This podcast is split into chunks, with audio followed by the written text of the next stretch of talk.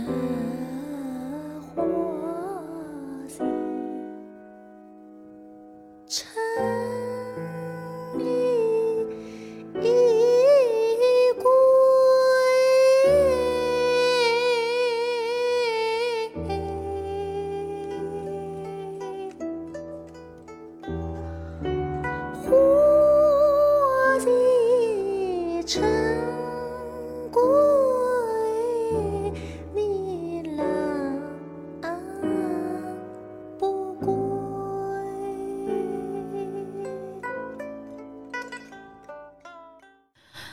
小伙伴们，大家好，欢迎收听我们最新一期的雨薇 solo 节目。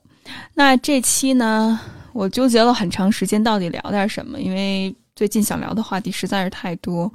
无论是关于俄乌局势也好，或者是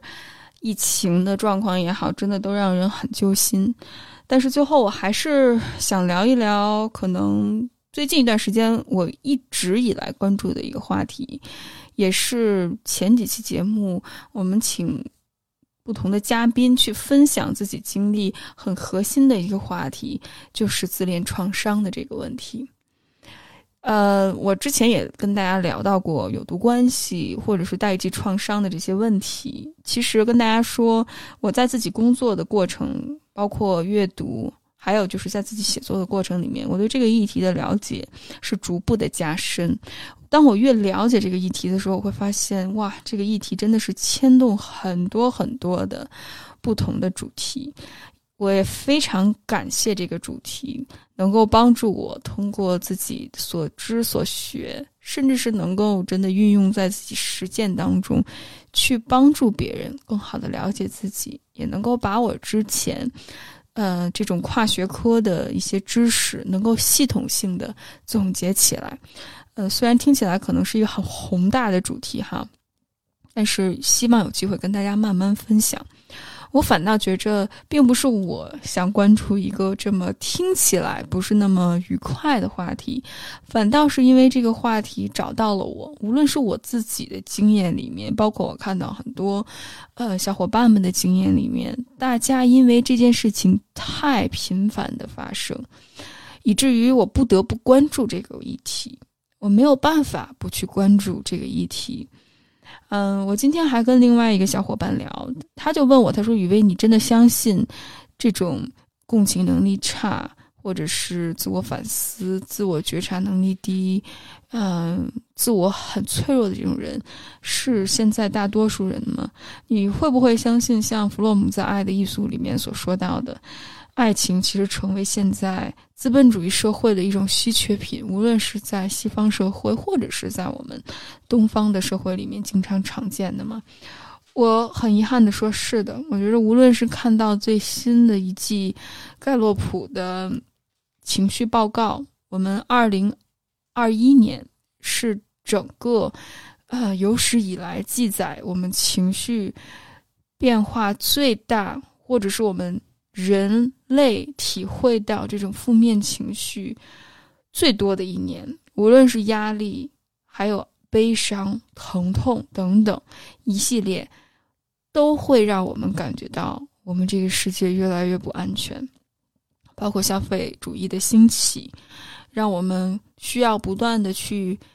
看到一个更美好的事物，去购买一个幻想。让我们触发到内在的匮乏感和不安全感，让我们不断的竞争比较，去通过物质方面的一些成就。我们现在在后资本主义时代也是这个样子，社会越来越不平等。在这个过程里面，我们越来越关注到的是我们外在拥有什么，而很少忽略如何能够共情和理解。呃，再加上我们现在整个情感教育的忽略，包括后疫情时代，我们每个人的处境都非常的不安，而且我们也没有从小到大没有人教会过我们如何去爱，如何去经营关系，如何去了解自己。更多的时候是我们外表如何。我们现在是一个越来越关注外在，像一个景观化的社会一样。很遗憾，爱情或者真实的情感变成了一种稀缺品，所以。不是我真的刻意的去引发 焦虑，虽然很多听众说你是不是在触发焦虑，或者是你是不是在危言耸听，这样的话能够获取关注度。我不想关注这个议题，但是我不得不，因为我发现越来越多的人在亲密关系暴力里面经历到的是自恋创伤这个议题，所以我还是会花很多的时间想跟大家聊一聊最近在我辅导自恋创伤小伙伴里面的一些心得和体会。我觉着我经常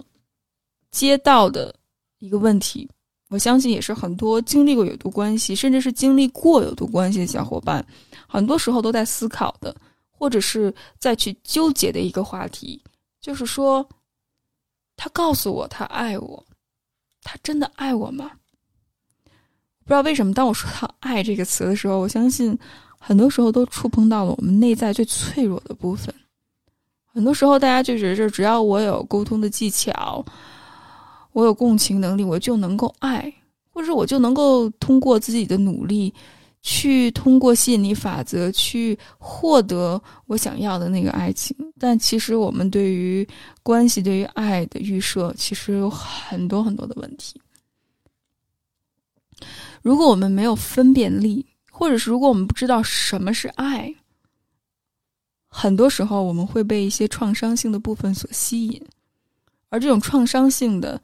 部分，很多时候可能来自于我们原生家庭，也有可能来自于我们生长的经历、亲密关系，甚至可能来自于社会的不公不义的现象，这些都有可能。当然，我们把这个话题往回拉一拉，回到这个话题，就是他说他爱我，但是他会。背叛我，他会贬低我，他会评判我，他不能跟我共情，他总是把自己的需要放在第一位，他总是不尊重我的边界，我好像需要花很多的时间才能够把我的需求解释给他，让他明白。但是他说他爱我，那到底他所说的爱是什么呢？我觉得我们很容易就会陷入到，哦，那他爱我，所以。我们还有机会，我要去修复这段关系，但很少人去问，那到底他所谓的爱是什么意思呢？当我们聊到有毒人格或者是人格障碍，具体来说的话，是有自恋倾向的人，甚至是有病态自恋倾向的人，对于他们来说，爱其实就是爱自己，爱意味着。我为了我自己而爱你，我爱你为我所做的事情。我之前跟大家分享过很多小伙伴的经历，他们说到，呃，伴侣都是以非常以自我为中心，然后做一套说一套，甚至是有小伙伴经历过，他的伴侣说：“因为你爱我，所以我不会放弃你。”或者是“那我爱你，你能够为我做一些什么呢？”所以，大家如果真的仔细想一想，会觉着不寒而栗。什么是这些人所谓的“我爱你”？那“我爱你”就是你作为我自我的一个延伸，就是你和我是相连着的。听起来似乎好像，哎，是不是我们两个之间亲密无间，然后没有任何的隔阂？哎，这是不是关系好的一个体现？但是大家想一想。如果你作为对方的一自我的延伸，甚至是你作为对方的一种财产、一种附属品的话，很可能他是不允许你做你自己的，他只允许你成为他，或者是你认同他。而真正健康的爱，意味着我爱你，我关怀你，我尊重你，我看到了你。这个前提是已经处理好了，心理学经常讲的客体分离的这个话题。但是，往往和这种有病态自恋倾向的人在一起，你就好像在同样在冰场上，我们刚刚结束冬运会啊，同样在冰场上，你在滑冰，他在打冰球，就是在同样的场地，但是做不同的事情，有不同的规则。而且没有办法妥协，就是这个样子。所以，这些人往往会把关系当成自我管理的一种方式，好像你需要为他的情绪和感受负责。当你所做的事情不满足于他的时候，他会变得非常的愤怒，甚至是他会因此而攻击你，而很少意识到自己的问题。比如说，当你觉着，呃，你有自己的一些想法和计划的时候，可能和他现在的计划不一样。比如说，你现在想读书、上学，重新去在职业发展上去探索出来一条新的道路，但是对方可能就是想在这个地方固定的城市，然后固定的一个行业里面发展，而没有去真的考虑到你的感受，并且对方拒绝跟你沟通，觉着你所说的要求都是，就是特别的莫名其妙，或者是特别不懂事儿，会让你感觉到，哎，我的需求或者说我的感受是不合理的，所以这个可能它会让你感觉到是一种对方完全没有错误，是你的问题，所以你反倒成为了他一种自我管理的方式，他是无法意识到你和他是不同的，所以这就。涉及到一个很核心的话题，就是这种分化或者是不同。这种不同就意味着，如果在进入一段关系之前，两个或者多个人彼此要意识到，我们是不同的人，我们有不同的感受，我们有不同的经历，我们有不同的需要，而不是我作为你的伴侣，我是你自我延伸的一部分，我需要跟你一样。我需要感受你的感受，我需要迎合你的需求，我甚至需要照顾你的感受，为你的需求负责。而一旦我没有办法做到的时候，你就会拒绝我，否定我，否定我们这段关系，甚至是使用打压、出轨、不负责任、冷暴力，或者是煤气灯效应等等一系列的问题或者手段去解决这个问题。这是回避，这是应激反应。这不是一个有效的处理问题的关键，所以这些人都会觉着你不开心，是因为你在否定我，或者是你跟我选择不同，是因为你看不起我，所以他们会感觉到很委屈，这是很脆弱自恋的一个部分，或者是很愤怒，那他们是很自我的这种表现，而真正人格或者心态相对来讲比较健康的人。他不会因为不同而打压你，虽然可能内心会有小九九，就说：“哎呀，怎么他会喜欢这个？”或者是“哟，怎么他跟我选择不一样？”但是他还是会尊重和给予你支持和陪伴。虽然可能对方不喜欢吃辣，但是他说：“好啊，那时不时的我们可以去吃一次辣，因为你喜欢。”或者是可能对方喜欢有一个很小众的爱好，比如听歌剧。那你觉得：“哎呦，歌剧我我不知道，我也不了解，听起来。”我是完全不理解，但是我愿意为了对方，因为我爱他，所以我愿意尝试新鲜的事物，我愿意去陪伴对方做他喜欢的事情，而不只是以我为中心。所以，当他们说我爱你的时候，但同时又在做一些虐待你事情的时候，这就意味着他们的爱，或者是他们爱的那个人，是可以任由他摆布的。所以，核心还是他们爱的是自己。很多小伙伴就觉着，那是不是他们太爱自己了？我要说告诉他们，或者我要劝一劝他们，会不会就变得好一点呢？其实不然。其实自恋的核心，我想跟大家再强调一遍，是脆弱的自我。无论他外表展现的多么的自信，甚至可能他是学心理学出身。他有很高的成就，他做了很多相关的领域的一些研究，然后他嘴里面说自己非常的自信，他看不起所有人，但是千万不要被外表的这些表面的呃很虚虚荣的东西所迷惑，不要看他说了什么，看他做了什么。如果他管理情绪是通过去控制别人，或者是他时不时的会缺少对自己情绪管理的。一些能力，他也很难共情别人，更多的是在关系里面斤斤计较，动不动的就觉着别人欠我，或者是感觉到好像别人在陷害他，别人看不起他，那这绝对是内在脆弱弱的体现。因为真正一个强大的人，他更多的是能够有一种内在的自我的控制感，他会有一个恒定的自我，即使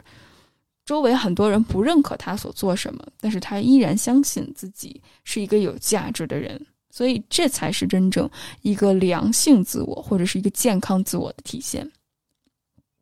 那这些自我脆弱的人，或者是我说爱你是一种自我延伸的这种情况，其实，在原生家庭里面，在亲密关系、在伴侣或者是友情之间，其实还是挺常见的。在原生家庭里面，就是理想中的自我投射在他人的身上，呃，觉着好像小的时候我好爱自己的孩子，我恨不得让他们给予他们最好的教育，把所有的爱给他们。但是，我的目标并不是想让他们真正去成为他们自己，或者有自己独立的选择能力，而更多的是他们以后能够去陪伴我。或者是满足我的期待和需求，或者听我的话，然后能够依照着我对他们人生的安排走顺接下来的路，这是非常非常很遗憾，这是一个非常大的误区，就是好像对孩子好，只有提供物质的条件或者为他安排好未来所有的路，而缺少孩子自主性的选择。其实所有的爱到最后都会指向分离。那这种分离就势必着，他要慢慢的离开我。这种离开听起来感觉好像挺伤感的，但其实它这是一种必然。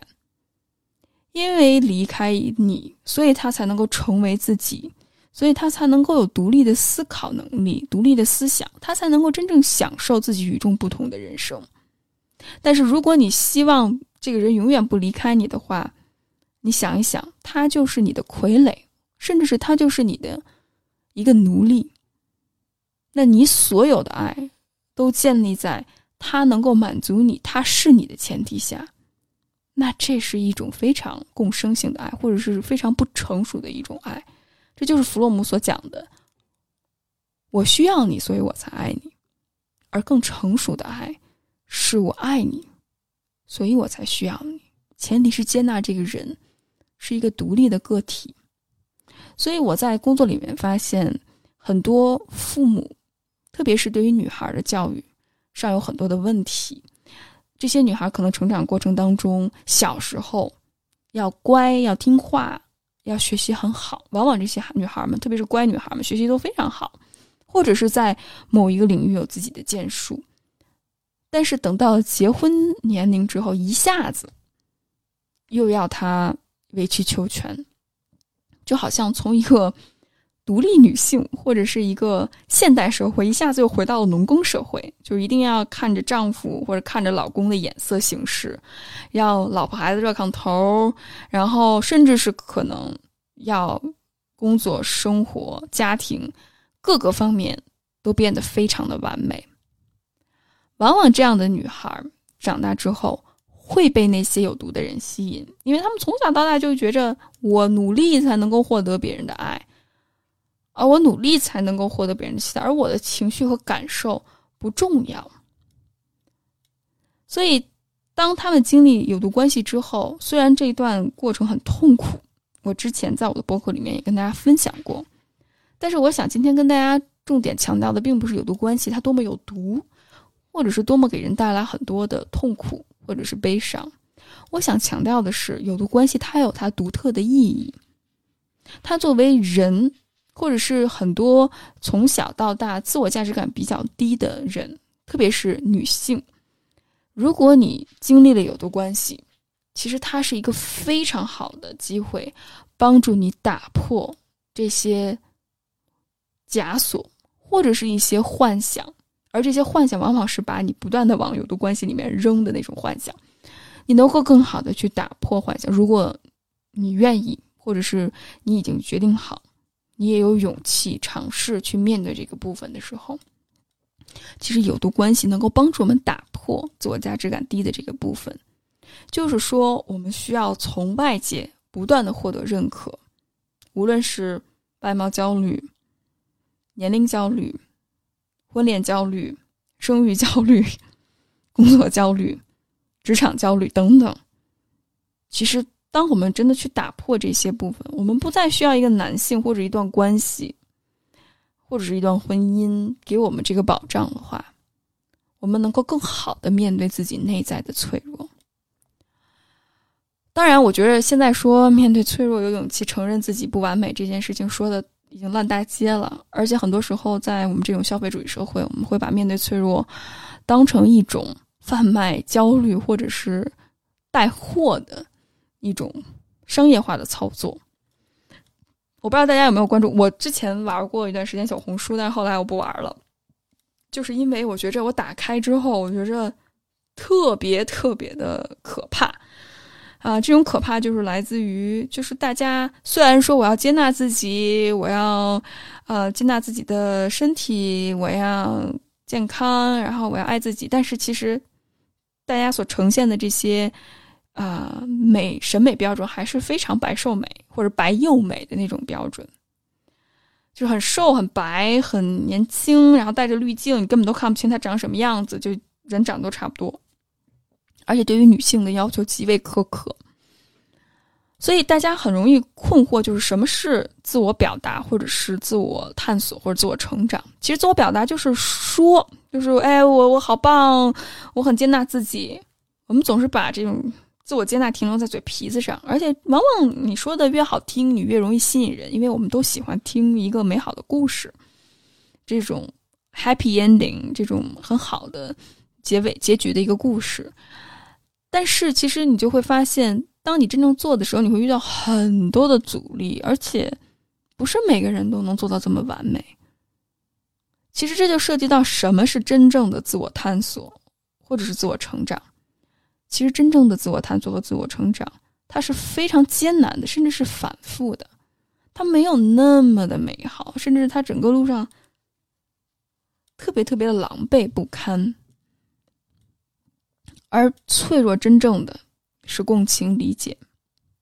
脆弱不应该被商业化，不应该拿成一个成功的模板，甚至是把它当成一种吸引流量或者是吸引眼球的一种方式。它应该被对待和保护，而不是评判和指责，或者是设立另外一个更高的标准。很多时候，让我们真正感到消耗的，并不是我们的脆弱。反倒是我们忽略了自己的脆弱，我们脑子里面有不断去评判自己的声音，觉着我们自己不够好，做不好，然后陷入到这种死循环里面。而真正当我们允许自己脆弱的时候，这才是真正解锁脆弱或者是变得强大的关键。反其道而行之，当然，我觉得这可以。成为 整个一个话题，就是一个播客的话题，有机会跟大家继续分享。所以，我想跟大家说的就是，接纳自己的脆弱，允许自己的脆弱，这也是树立好边界的一个关键。这就意味着，我们不是神，我们有自己的局限性，所以我们才需要边界，我们才能够更好的共情和理解他人。真正的强大或者强者。是能够接受自己的脆弱，而脆弱不会让我们因此被人看不起、被别人利用，反倒是因为当我们了解到自己的脆弱，当我们允许自己的脆弱，我们能够更好的保护好自己的脆弱，因为没有一个人是完美的。当我们保护好自己脆弱的时候，我们更能够去规避那些伤害我们的人，我们更能够有勇气说不，去拒绝。因为往往我们陷入到有毒关系，是因为对方不允许我们变得不一样、不完美、不开心，这才是我们容易被有毒关系吸引的关键，而不是我们还需要努力。所以，我想在这儿提出的一个观点是：其实很多时候，特别是如果你陷入到一段有毒关系里面的时候，你需要做的不是努力，而是提高自己的分辨力，或者是。我们经常说的打破幻想。那在亲密关系里面，我觉着这种爱我是我自己的一个延伸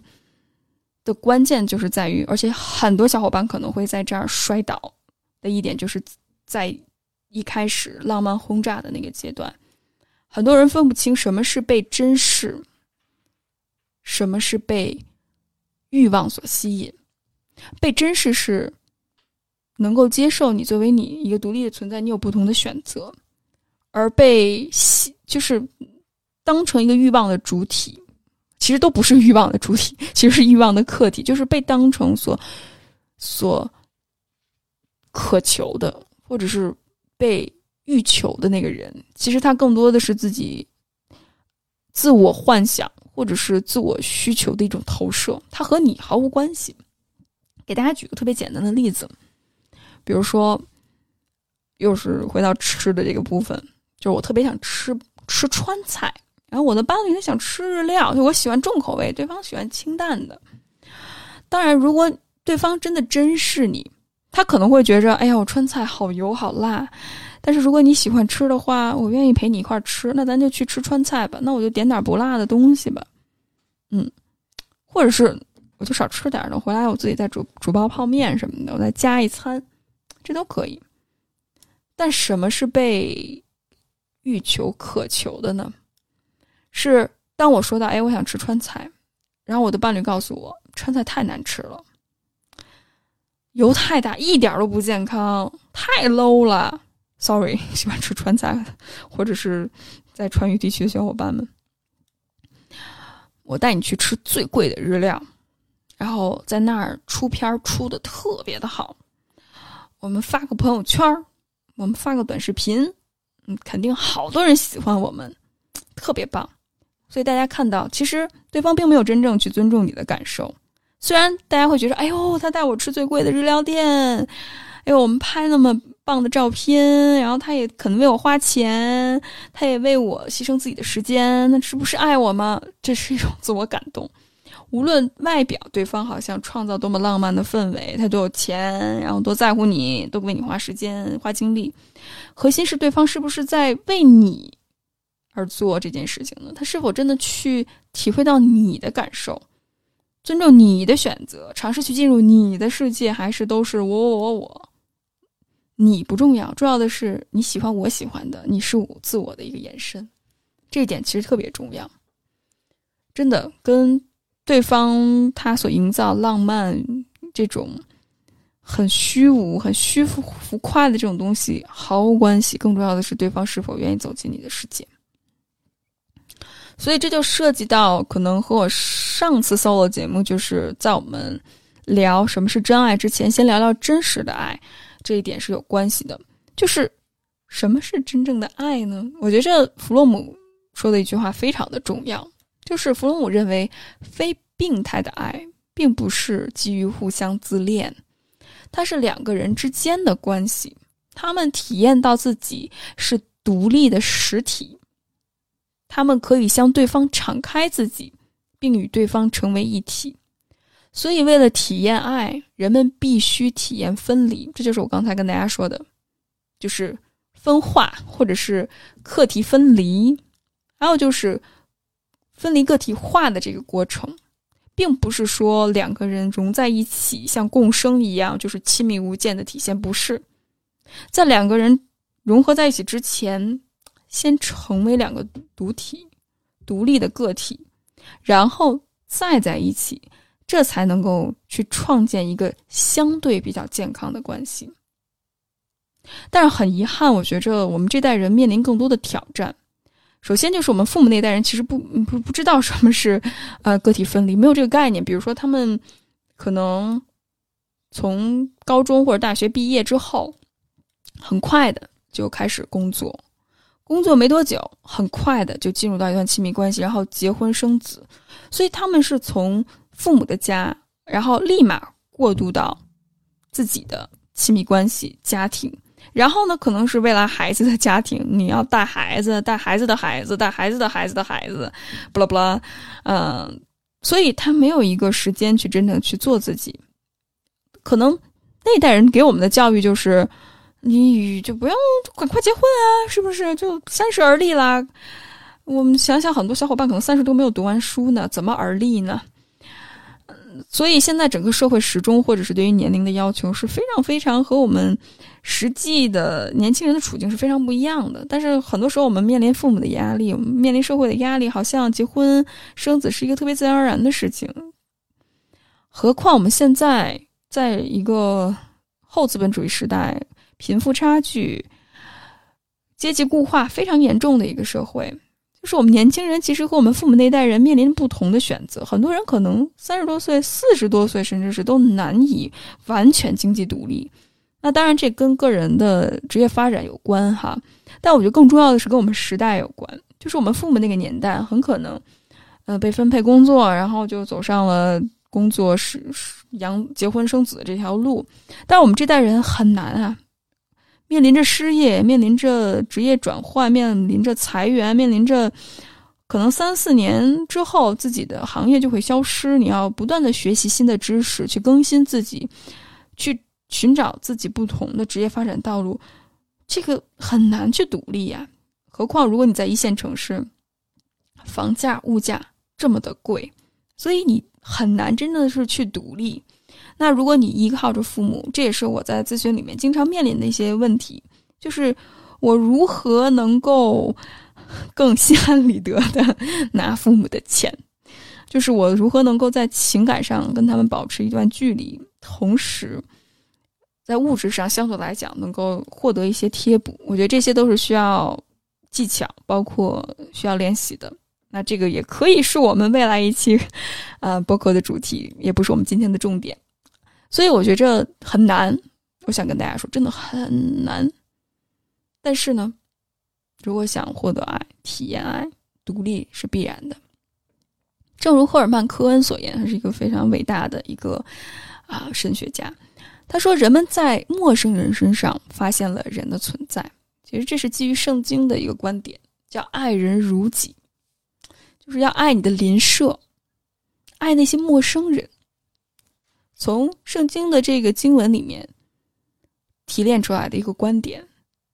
就是因为对陌生人的爱中，自恋的爱就消失了，因为它意味着在另一个人的真实性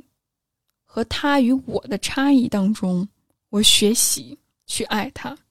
而不是因为他像我，所以我爱他，而是因为他跟我不同。其实。古希腊人认为爱是一种功课，爱是一种教育，它是一种 education。什么是教育？教育是我们很陌生的东西，我们不熟悉的东西，我们需要重新学习，像一个小朋友牙牙学语，重新学习走路一样。这种，嗯，可能，呃，失败、失误、尝试，甚至是沮丧，是一种非常正常的一种情绪。所以我们需要放低自己，我们需要去体会那种不安、那种脆弱的感觉，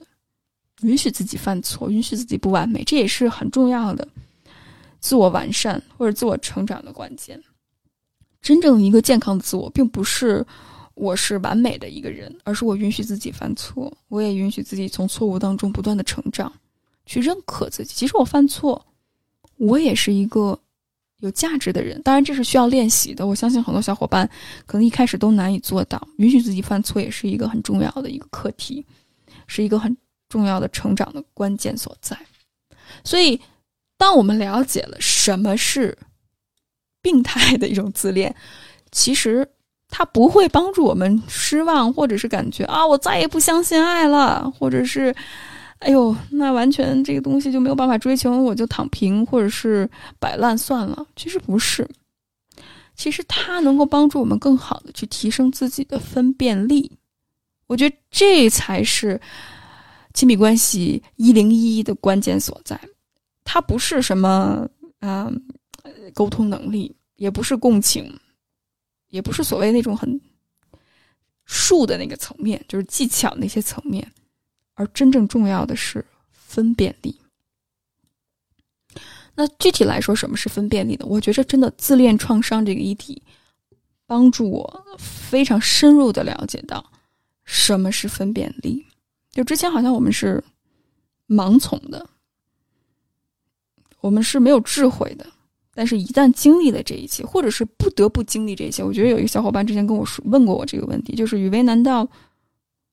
我不得不经历这一切，我才能够变得成熟吗？因为当他经历了有的关系之后，他发现周围很多人都在经历这些关系。他之前觉着好像这是，嗯，恋爱的苦，情感的债。但后来才发现这不正常。但是呢，你要真的劝一个陷入到有的关系的人离开，这又很难。所以他说：“那是不是必经之路呢？”我会觉着，某种程度上可能是，就是成长，它是可能痛苦，当然前提是在安全的前提下。如果对方有很严重的言语或者是啊身体暴力的话，那真的是一个 big no no，就是一定要离开。但是如果你暂时很困惑，你暂时离不开，嗯，也许它就是一个你成长的必经之路。我反倒觉着，去接受、去学习、去给自己时间成长，这一点很重要。那回到什么是分辨力的这个话题，我给大家总结了这几点，特别想分享给大家。分辨力是指，在新的关系中，你花时间去了解一个人，就是不着急结婚。虽然我知道很多女性，如果你还可能离婚、离异，或者是带着孩子，你你会有很大的社会压力，或者是你年龄到了一定程度，还没有嫁出去，还没有结婚生子，你有很大的压力。这不仅是社会上，可能生理上也是。但是你允许自己花时间了解一个人，或者是你刚结束了一段情有毒关系，我特别建议大家至少等一年的时间去排毒。因为你在这段有毒关系里面压抑了很多的情绪，所以你要处理很多情感哀伤的部分。如果这个部分处理不了的话，你会把很多的一些脆弱还会带到其他的关系里面。那大部分时候会遇到同样有毒的人，你会经历重复的不同样的模式。可能你一开始吸引的是那种啊浮夸型的自恋者，啊之后可能会。吸引那种脆弱型的自恋者，虽然可能表现的一个是夸张，一个是脆弱，但核心还是自我脆弱，核心还是会打压你、贬低你、会抛弃你，然后再回去回吸你。所以，如但是呢，如果你即使你遇到一个健康的人，当你真的进入到进入到这种关系里面，因为你自己内在很多部分没有处理好，很可能，很抱歉大家，很可能你会让这个人离你而去，因为你自己没有处理好自己的创伤。所以，放慢脚步，或者是给自己足够疗愈的时间，去疗愈自己，去了解一个人，这个非常的关键。而且，只有遇到冲突的时候，你才能够看到对方到底是怎么处理的。而每当当你觉着不舒服的时候，问一问自己，到底是什么会让我觉得不舒服？那第二点就是相信自己的直觉，尤其是身体上的不适。这一点特别的重要。我觉得很多时候自我价值感低的女孩、男孩也一样，介于男孩女孩之间的 任何一个性别，只要你自我价值感低，其实你就会怀疑自己：哎，是不是我想太多了？特别是如果你经历浪漫爱、贬低、打压、抛弃这个阶段，你会觉得都是自己的错，因为对方在有意无意的控制你，都觉得自己的错，不是对方对你特别好，反倒是因为对方对你足够差。所以让你觉得困惑不安，让你会觉着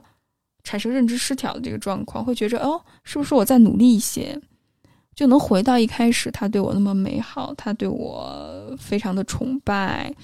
他对我百依百顺，他把我捧在手心里面，他把我当成啊灵魂伴侣、人生挚爱，会不会能回到当初的这个状态里面？然后，如果你感觉到。身体很不舒服，会有酸痛啊、头痛啊、胸闷啊，或者是免疫力系统的疾病，比如说你经常啊，你比如你平时身体很好，但是你会跟这个人在一起之后，时不时的小病不断，发烧感冒，那这很有可能是一个表达，就是你的身体在告诉你，其实你情绪可能会欺骗你，但是你的身体在告诉你对方有问题，你是否能够尊重自己情绪和身体上的感受呢？第三点，小心去选择与他人分享或者是不分享的内容。我觉得这一点其实，在原生家庭里面会特别的明显，因为很多小伙伴都说说我不敢跟父母撒谎。虽然我知道，可能我把我的决定告诉他，他会爆炸，他会对我进行情感勒索，他会一哭二闹三上吊，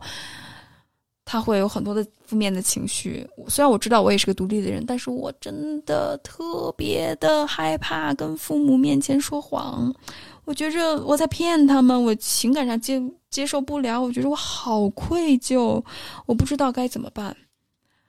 这是很明显的一种。啊，从小到大，可能你承担了过多的父母的情感期待，这也是我之前在公号里面分享过的一篇文章，叫《家长化的孩子》。如果大家感兴趣的话，可以关注我们的公众账号 “Courage to Become”，我把具体的信息分享在我们的文案里面。他就在讲，就是如果你从小到大过多的去考虑父母的感受，把他们的需求放在第一位。所以，当你真正去表达自己的时候，特别是做真实自己的时候，你会有强烈的一种羞耻感和愧疚感。所以，即使你不告诉他们，其实是一种对他们的慈悲，但是你会觉着是我做的不好，是我背叛了他们。我感觉到好像我和父母的那种情感的连接不那么纯粹了。其实这是一种其实情感不成熟的体体现，这是对方控制你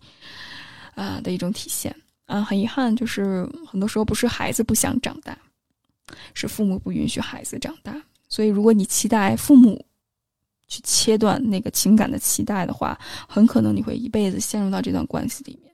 所以我们能做的就是自己去切断。我知道这很痛苦。第四点，可以去忽略那些劝你：“哎呀，不要那么较真儿啊，别太敏感啊，是你想太多了呀，别想那么多啦，他们也有他们的不容易。”这种和稀你的人，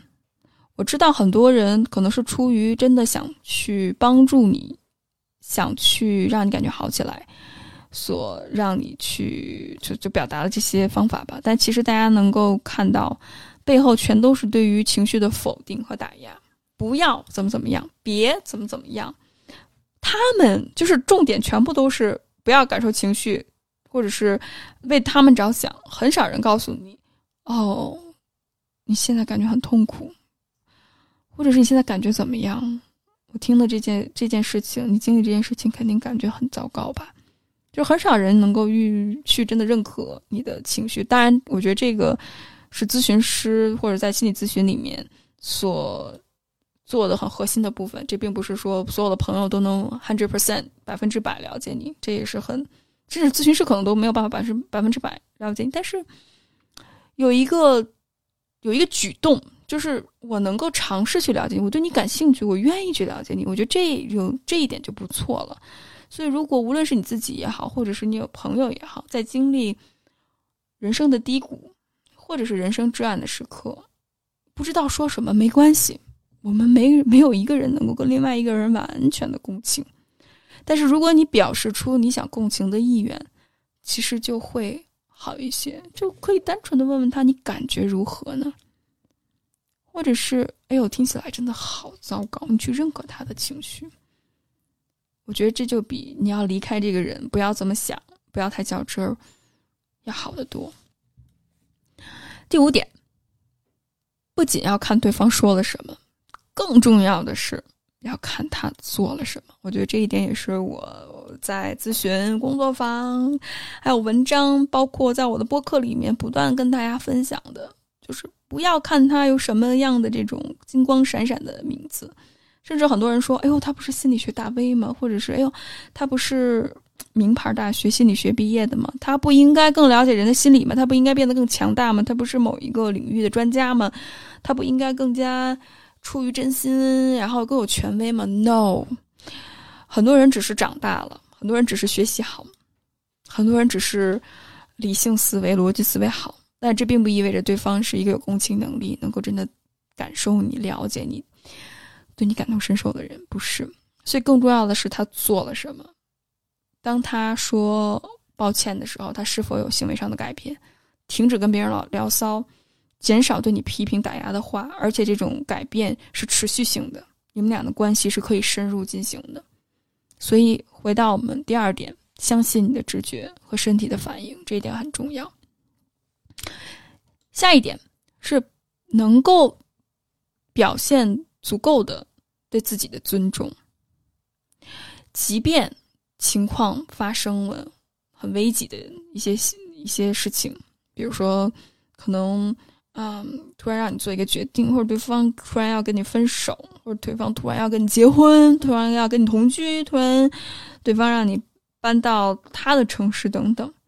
给自己足够的时间去做决定和去行动，这也是很重要的，能够帮助你更好的提升自己的分辨力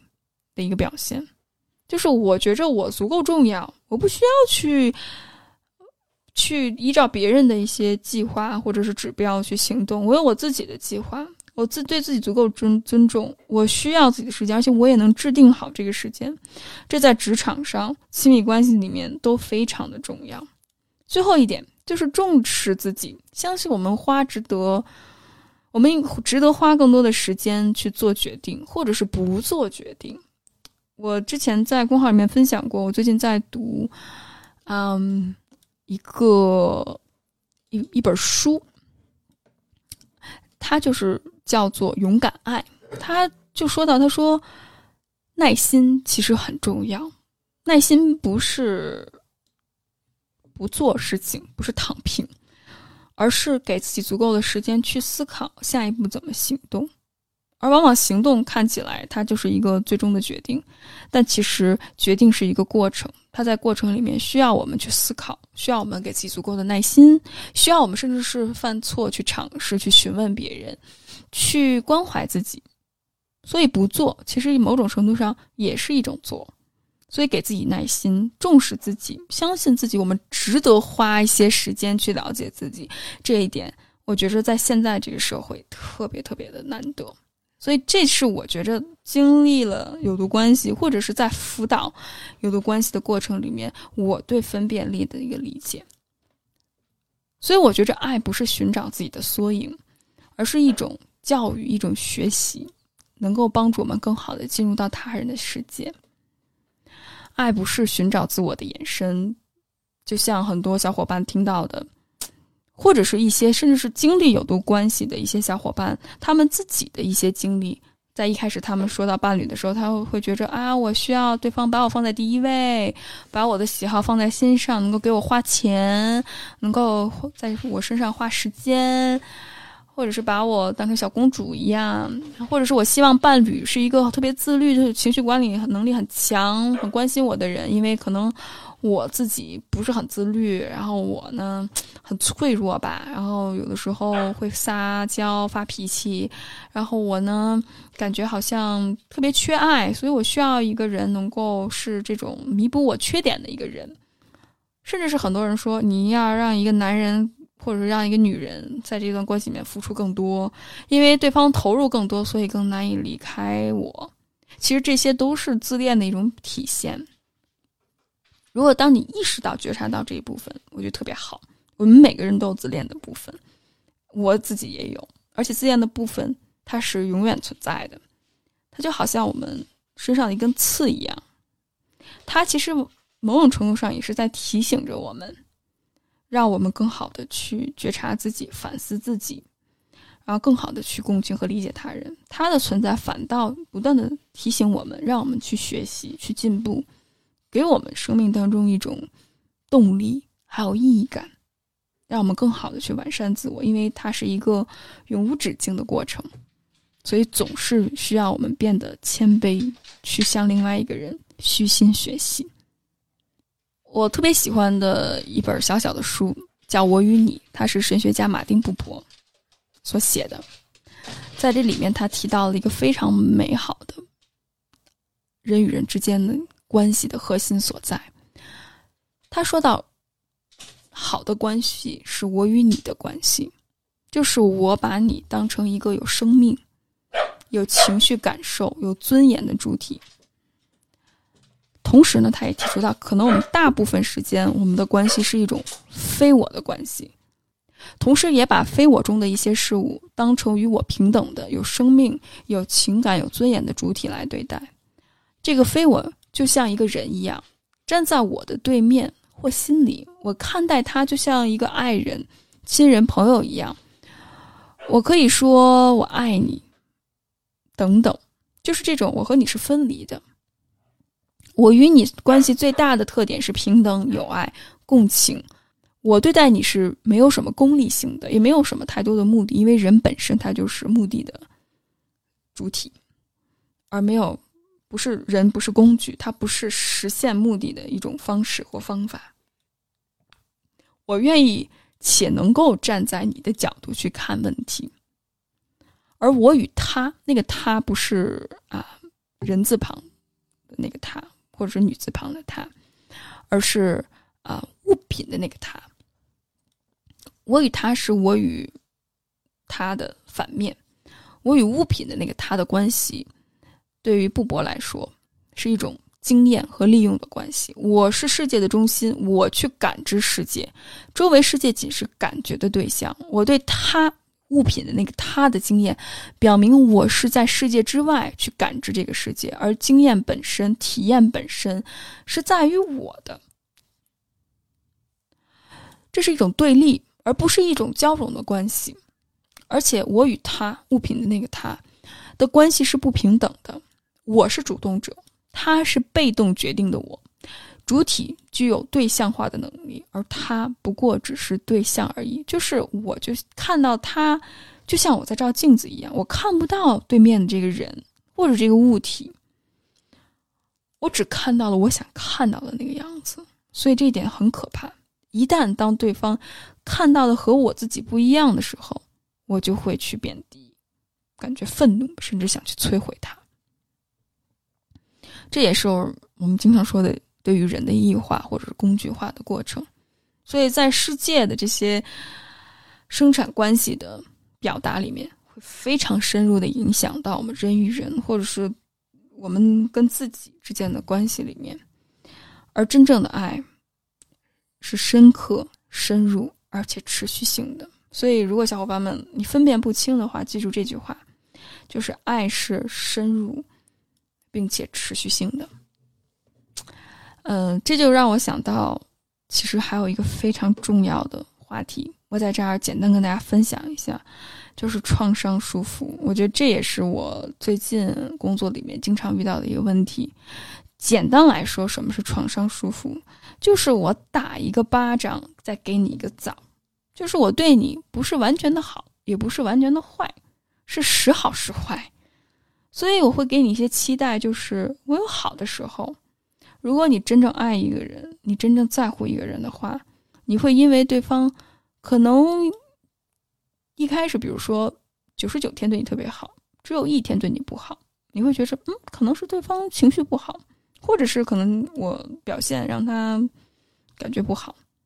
慢慢的，慢慢的，当你愿意接受这个设定之后，当然我不是说人是完全完美的，每个人都有。开小差的时候，但是如果你会发现对方可能后来就是七十天好，三十天不好，五十天好，五十天不好，最后三十天好，七十天不好，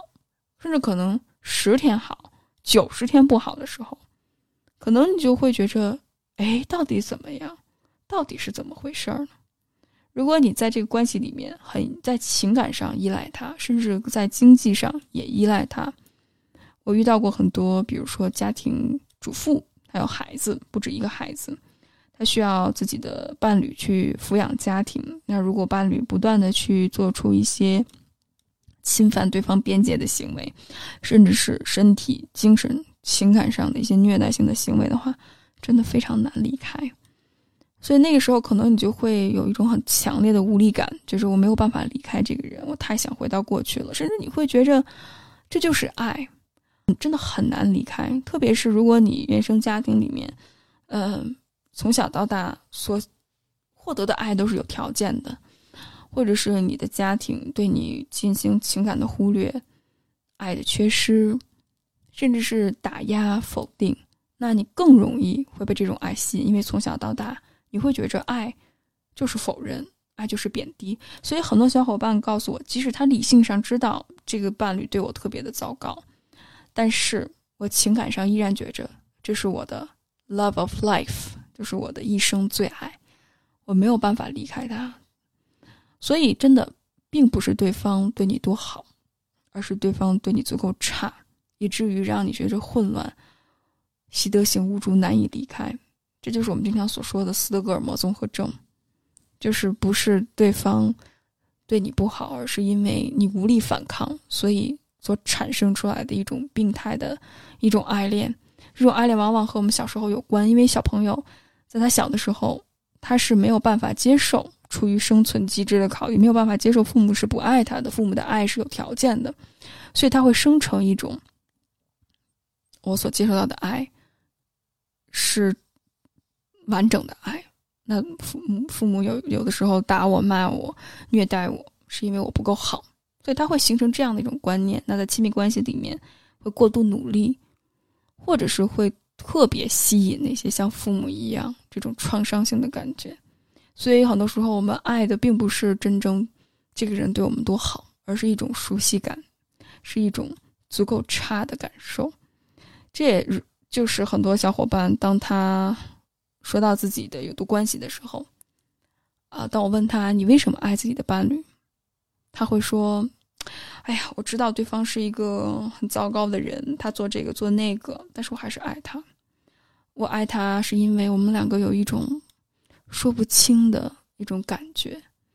就是那种好像你在世界上遇到了另外一个孤独的灵魂，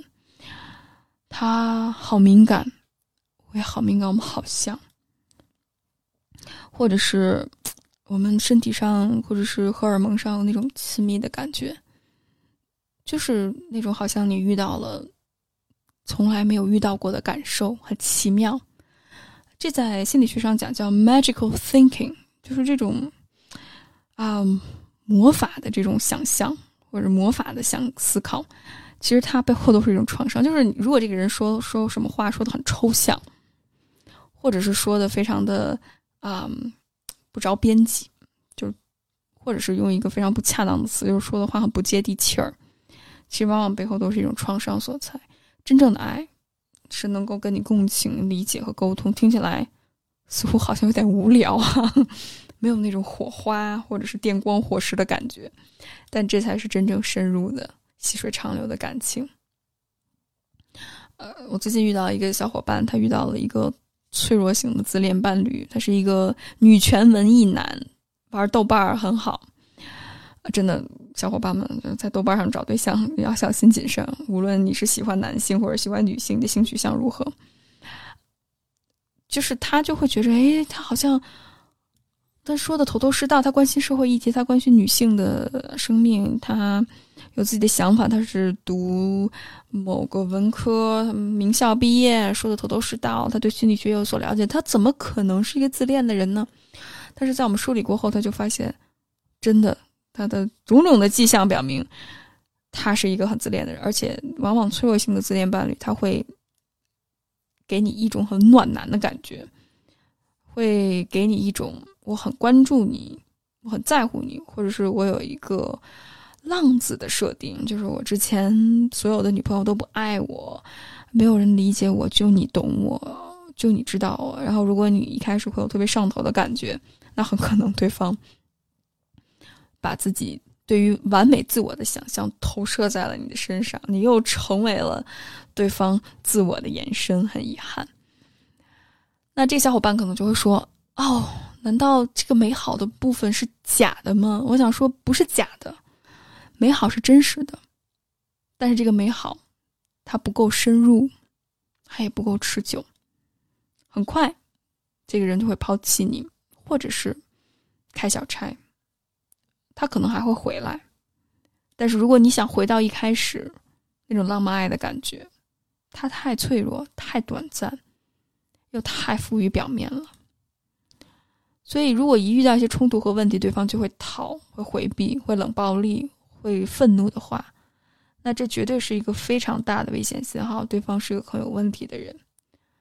那这个小伙伴又是一个共情能力很强，他就会说：“哎。”难道我不应该去抛弃他吗？他之前被那么多人抛弃，被他母亲抛弃，那我是不是不应该这么做？或者是我能是不是应该帮助他去成长呢？不是，没有一个人有应该去 有责任去帮助另外一个人成长。我们都是成年人，成长是一个很自我的事情。你可以去辅助他。但是你不应该成为他的咨询师，不应该成为他的母亲，不应该代替他去做自己自我成长的这种功课，或者是做自我的功课。我之所以能做咨询师，能够帮助这些人，甚至我觉得我都很难以帮助恶性自恋的人。呃，我能够帮助别人，是因为我一周只见这个人一次，我平时可以不用见他。但是如果他是我的伴侣的话，我需要二十四小时见他，可能甚至是我时不时的会成为他的情感垃圾桶，而我自己的情感需求是没有办法得到的。那如果亲密关系不是建立深厚的情感连接，那我要这个人。还有什么用呢？难道我就是一个垃圾桶吗？而且，我觉着很多小伙伴可能会陷入到这种创伤束缚的过程里面，他会让你一方面合理化想为对方承担一切的责任，还有可能你就会有一种幻想，就是哎，我只要努力，那我就能够有一个美好的结局。但其实，美好的结局往往是你自己需要决定的。大多数我们的感情没有一个美好的结局。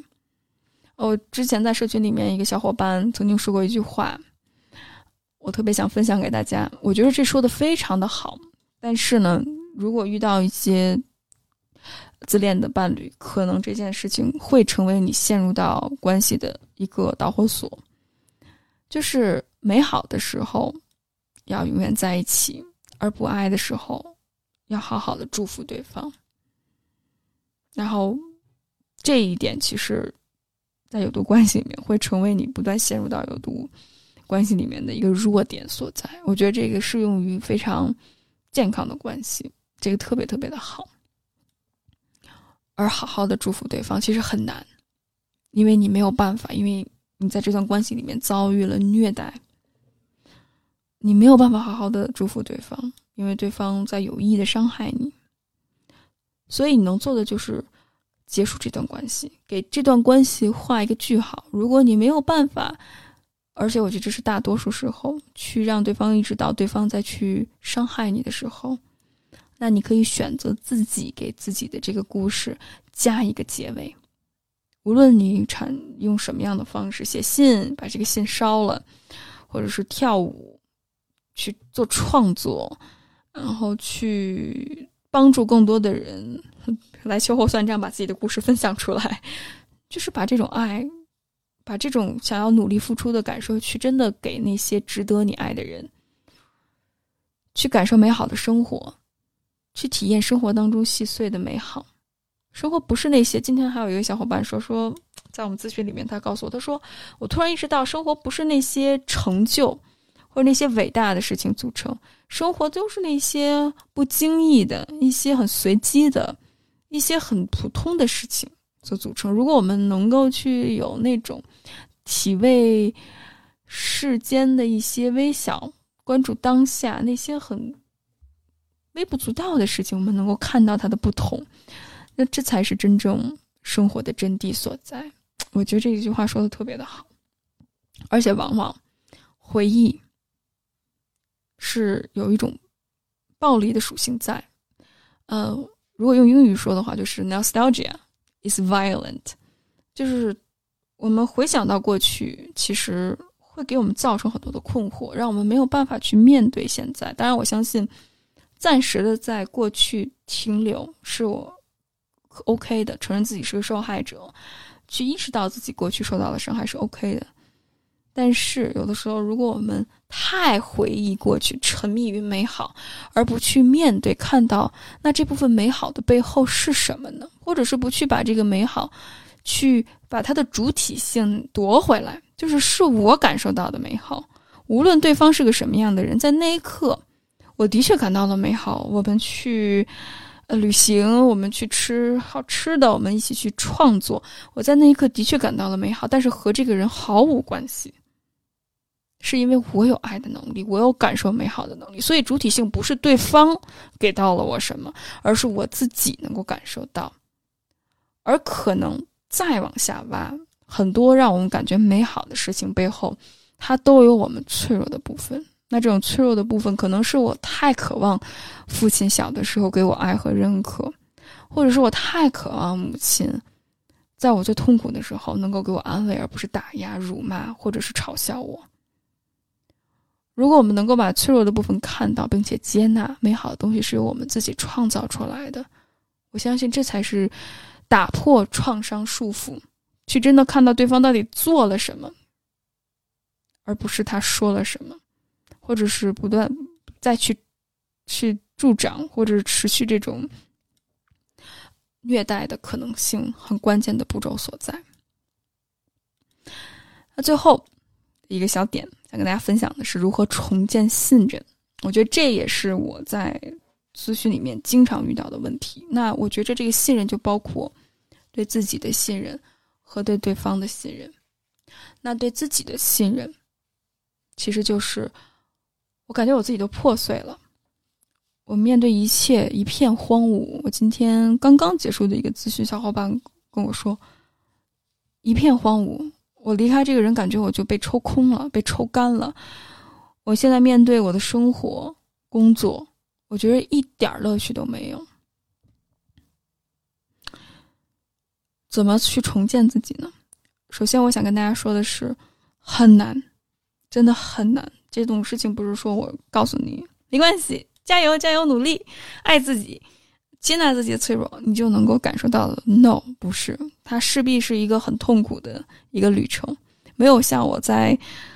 微博、微信、朋友圈里面发几张照片，小红书上发一段漂漂亮亮、美美的视频，我就能感受到。No，不是，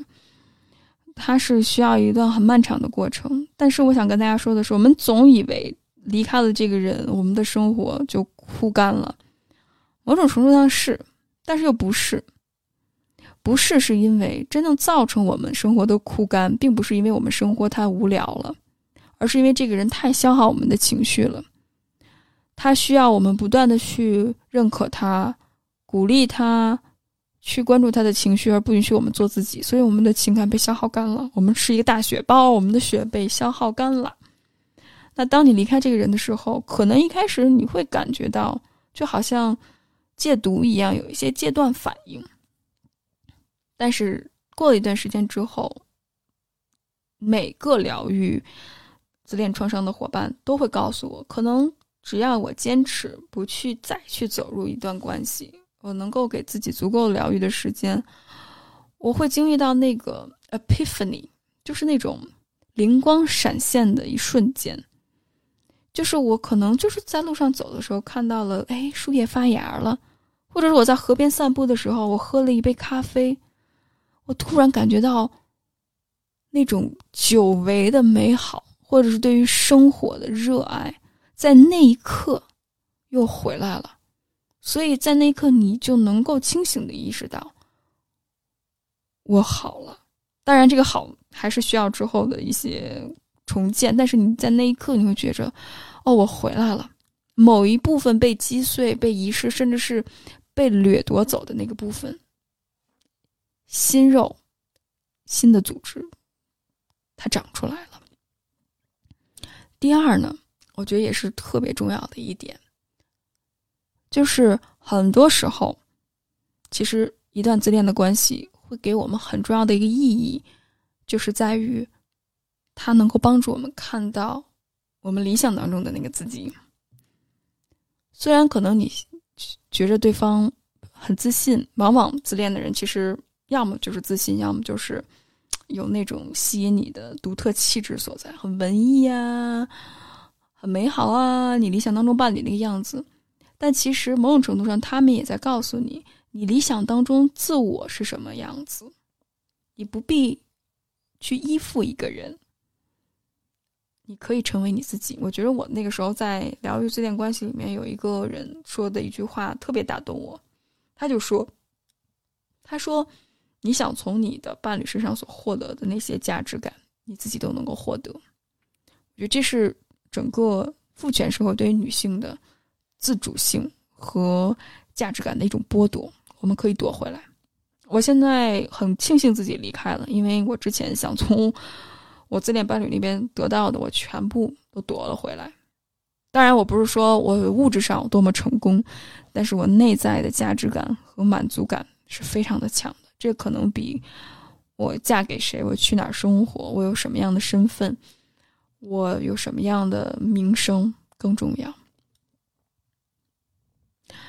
而且我还很喜欢的一句话就是：“解放自己和拥有那个解放的自我是两码事儿。”就是当你离开一段关系，和你真正能够拥有，当你离开了这个有毒关系之后的生活，这是两码事儿，这是需要一段时间。所以我想跟大家说，合理期待，就是可能你会经历一些情绪反刍、自我重建，包括不断梳理自己有毒关系的一个过程，但是。对自己的信任，真的是一点一点从小事情上慢慢建立起来的。那对他人的信任呢？我觉得其实也和自我的信任有关。可能一开始你会觉着自己似乎，呃，给自己周围铸造了一堵厚厚的墙，这个特别正常。这就也是我跟大家说的是，至少。花一年的时间让自己清理在之前有毒关系里面的毒素，享受孤独，享受独处，去重新疗愈自己，不要有那些约炮的行为，这真的是可能会让你陷入到更大的一些创伤的过程里面。当然，我这不是鼓励大家不要纵欲什么，这个跟道德无关，这完全是和自己创伤疗愈的部分有关，很正常。甚至你可能会非常容易的去变得愤怒，或者看不惯别人，甚至可能会对别人指指点点。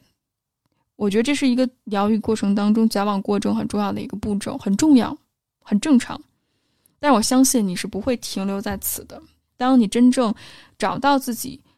的时候，或者是当你一步一步踏出自我探索的这个过程，你去跟结识新的朋友。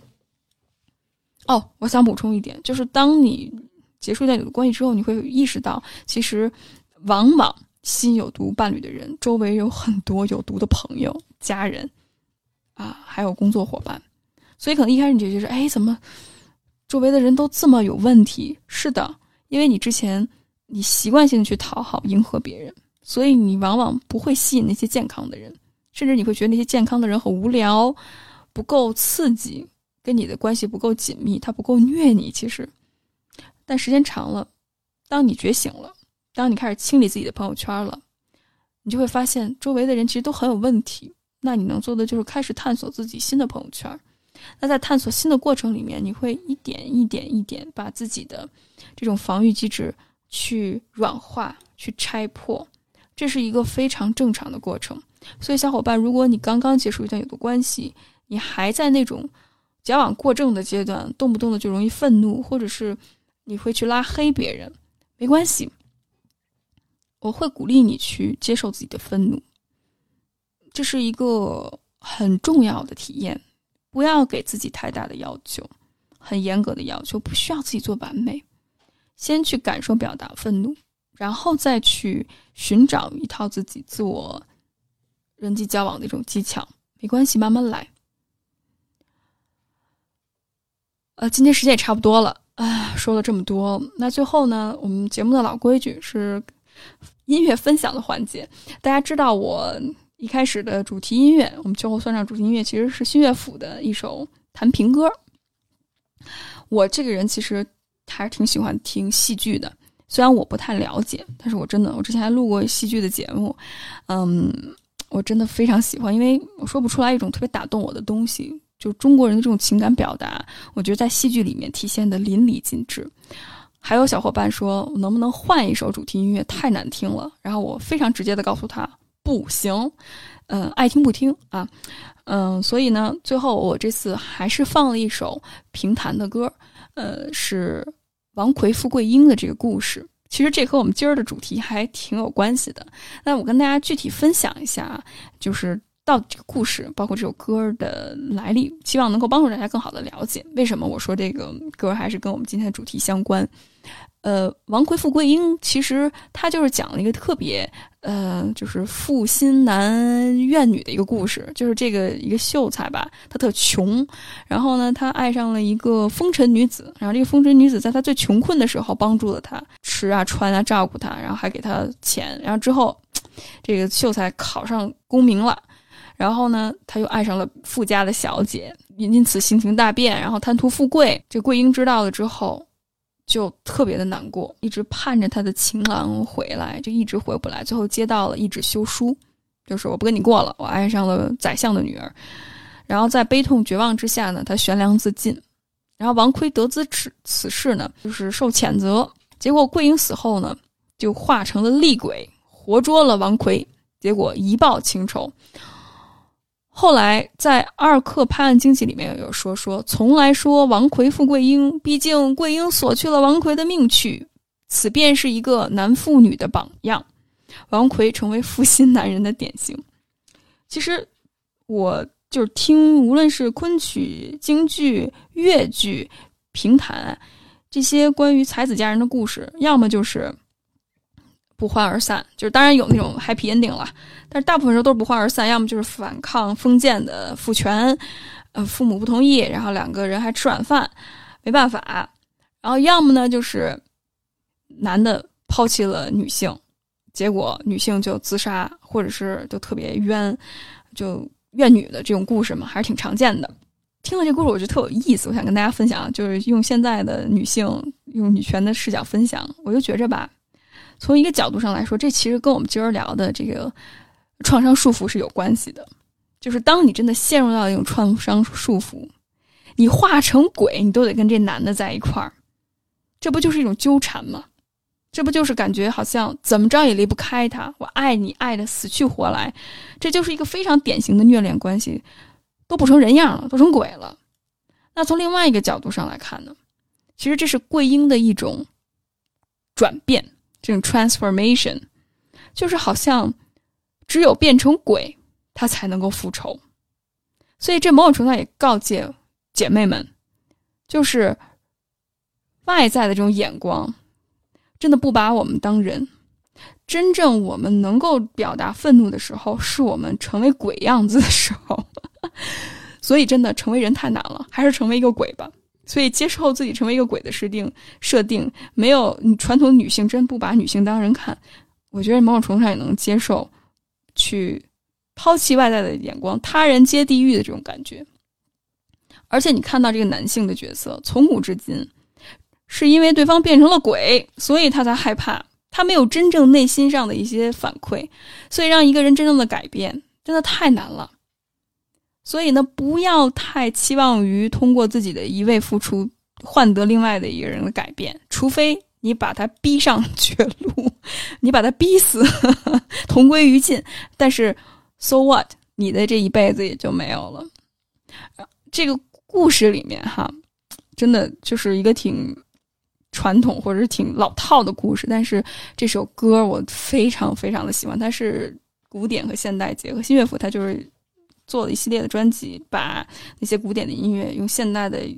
方式去演绎出来，这种古中结合，呃，古今结合，我觉得这种做的非常好，中西结合非常非常的好。这首歌我觉着也特别想跟大家分享，具体歌词写了什么。就是他说：“梨花落，杏花开，桃花谢，春已归。花谢春归，郎不归。”就可想而知，这女孩、这姑娘、这姐妹等了多长时间。他这种情绪随着四季花凋花谢不断不断的重复，他的那种情绪反刍的感觉不断的强化。即使这个样子，这个男人他还是没有来到我的身旁。奴是梦绕长安千百遍，一回笑，一回欢笑，一回悲，终宵哭醒在罗帷。就是他梦里梦的都是他们在一起的浪漫的这种感受，这就是我们说的流毒关系。一开始初期就是恋爱轰炸那个阶段，就是千百回我在脑子里面不断的去想象我们美好的时光，一回欢笑一回回，这就是经典的啊创伤束缚，就是一会儿快乐一会儿不快乐，就把这个人整个整懵了，就是我都不知道到底发生了什么，但是我还是。抓住那个美好的想象，我就是想回到过去。最后醒来才发现，现实一片荒芜，哭醒了，半夜哭醒在自己的纱帐里面，又是一个人，孤零零的一片荒芜。梦里面那么的美好，我想回到过去，因为现实太难面对了，但是我不得不面对，真的好凄凉。到小来进书斋，不见你君郎两泪垂。天儿差不多快亮了，我进到书斋里面，看不到你啊！哎呦，我又觉着好难过，好难过。又回想到我们之前在一起在书斋里面一起读诗吟唱，对吧？然后那种美好的画面，你又不在，我所有的快乐的源泉，你又不在，你怎么能不在呢？奴依然当你郎君在，手托香腮对面陪，两盏清茶饮一杯。我好像你还在，我幻想着你还在。然后呢，我表达着我之前那个样子，我我我都想通过我之前的那种行为表达我们一起做的事情。我想告诉你，我在乎你，我好像你还没有远走，我没办法接受你。你已经离开了这个现实，我好想你。奴推窗只把郎君望，不见郎骑白马来。哎呀，我真的想，我好想，哎呦，是不是你又来了？是不是？这就是很明显的，就是幻想嘛，就继续活在这种啊创伤束缚里面。但是你不在。我希望这种特别理性的分享不会打扰大家对于这种美好的这种想象啊。这首歌真的非常好，我觉着它不只是一个在一段有毒关系里面的一个女性的独白，它也是能够帮助你更好处理哀伤的部分。我想强调，就是经历有毒关系，并不是这女的太傻了，不是，它不是一个怨女的故事。首先，我们要把关注点放在那个 abuser 那个虐待者的他的责任身上。很多时候不是因为这个女性她自尊心低，或者是她有恋爱脑，不是。即使他有种种的弱点所在，但并不能够成为对方去攻击别人脆弱的一个借口。所以，abuse is abuse，虐待就是虐待，没有任何的理由能够合理化这件事情。所以，其实这首歌。虽然很美好，但这个故事其实讲的是一个很哀伤的故事。其实，啊，桂英她爱上的只是想象当中那个人。所以，如果我们能够越早越早打破幻想越好。虽然很痛苦，但是至少不会把自己成为折磨成为一个厉鬼一样，跟他同归于尽，真的不值得。我现在想一想我自己的，就特别是当我听到这首歌的时候，我其实再也很难吧。好像没有再进入过那种特别回忆之前我自己有毒关系那种状态里面。我我我，其实我尝试想去进入，因为这样的话能够帮助更好的去写作。但是我发现我总是保持着一个距离。我觉得这并不是因为好像我害怕，或者是我要证明自己，呃，我不再会陷入。不是，我是觉着，我觉着那些东西不再美好了，就是那些东西不再吸引我了。我反倒觉着是我疗疗愈到一定程度，包括。去助人者自助嘛，就是我帮助别人的同时，我也越来越能看清这背后到底是什么。就是我再也难以进入到那种创伤束缚的状态里面去了。但是这依然不会影响我去欣赏一个几百年前的一个女性，她一个人的断肠耳语、惜浅吟唱，包括和大家共同哀伤的这个过程，它依然是一个非常美的。很脆弱、很美好的一个文文艺作品，一首曲子。我觉着，如果桂英真的教给其他的姐妹一个重要的功课的话，那就是要告别过去，告别理想中的那个男人，成为想象当中的那个自己。其实这些美好可以通过自己去创造，你不需要真正依附于一个人，特别是 一个负心人。一个再也不爱你的，或者是再去利用你、不去珍惜你的一个人，我觉着很遗憾，就是无论是看各种各样的就这种才子佳人的啊悲伤的故事，其实很核心的是桂英那个年代其实很少有经济自主的能力，但是现在我们可以，但是依然现在的女性面临重重的挑战，但我觉着起码很多时候我们。都有一个选择，我们可以选择更加勇敢一些，而真正勇敢的选择，才能够给自己真实的平静、快乐和幸福。这就像波伏娃所说的：“我们必须停止欺骗，在等待我们的未来。我们生活的全部意义都受到了质疑。如果我们不知道我们将成为什么样的人，我们就无法知道我们是什么样的人。接受比谎言更难，但是一旦达到，它就只能带来幸福。”非常感谢小伙伴们收听本期的秋后算账与微 solo 节目，我们下次再见。啦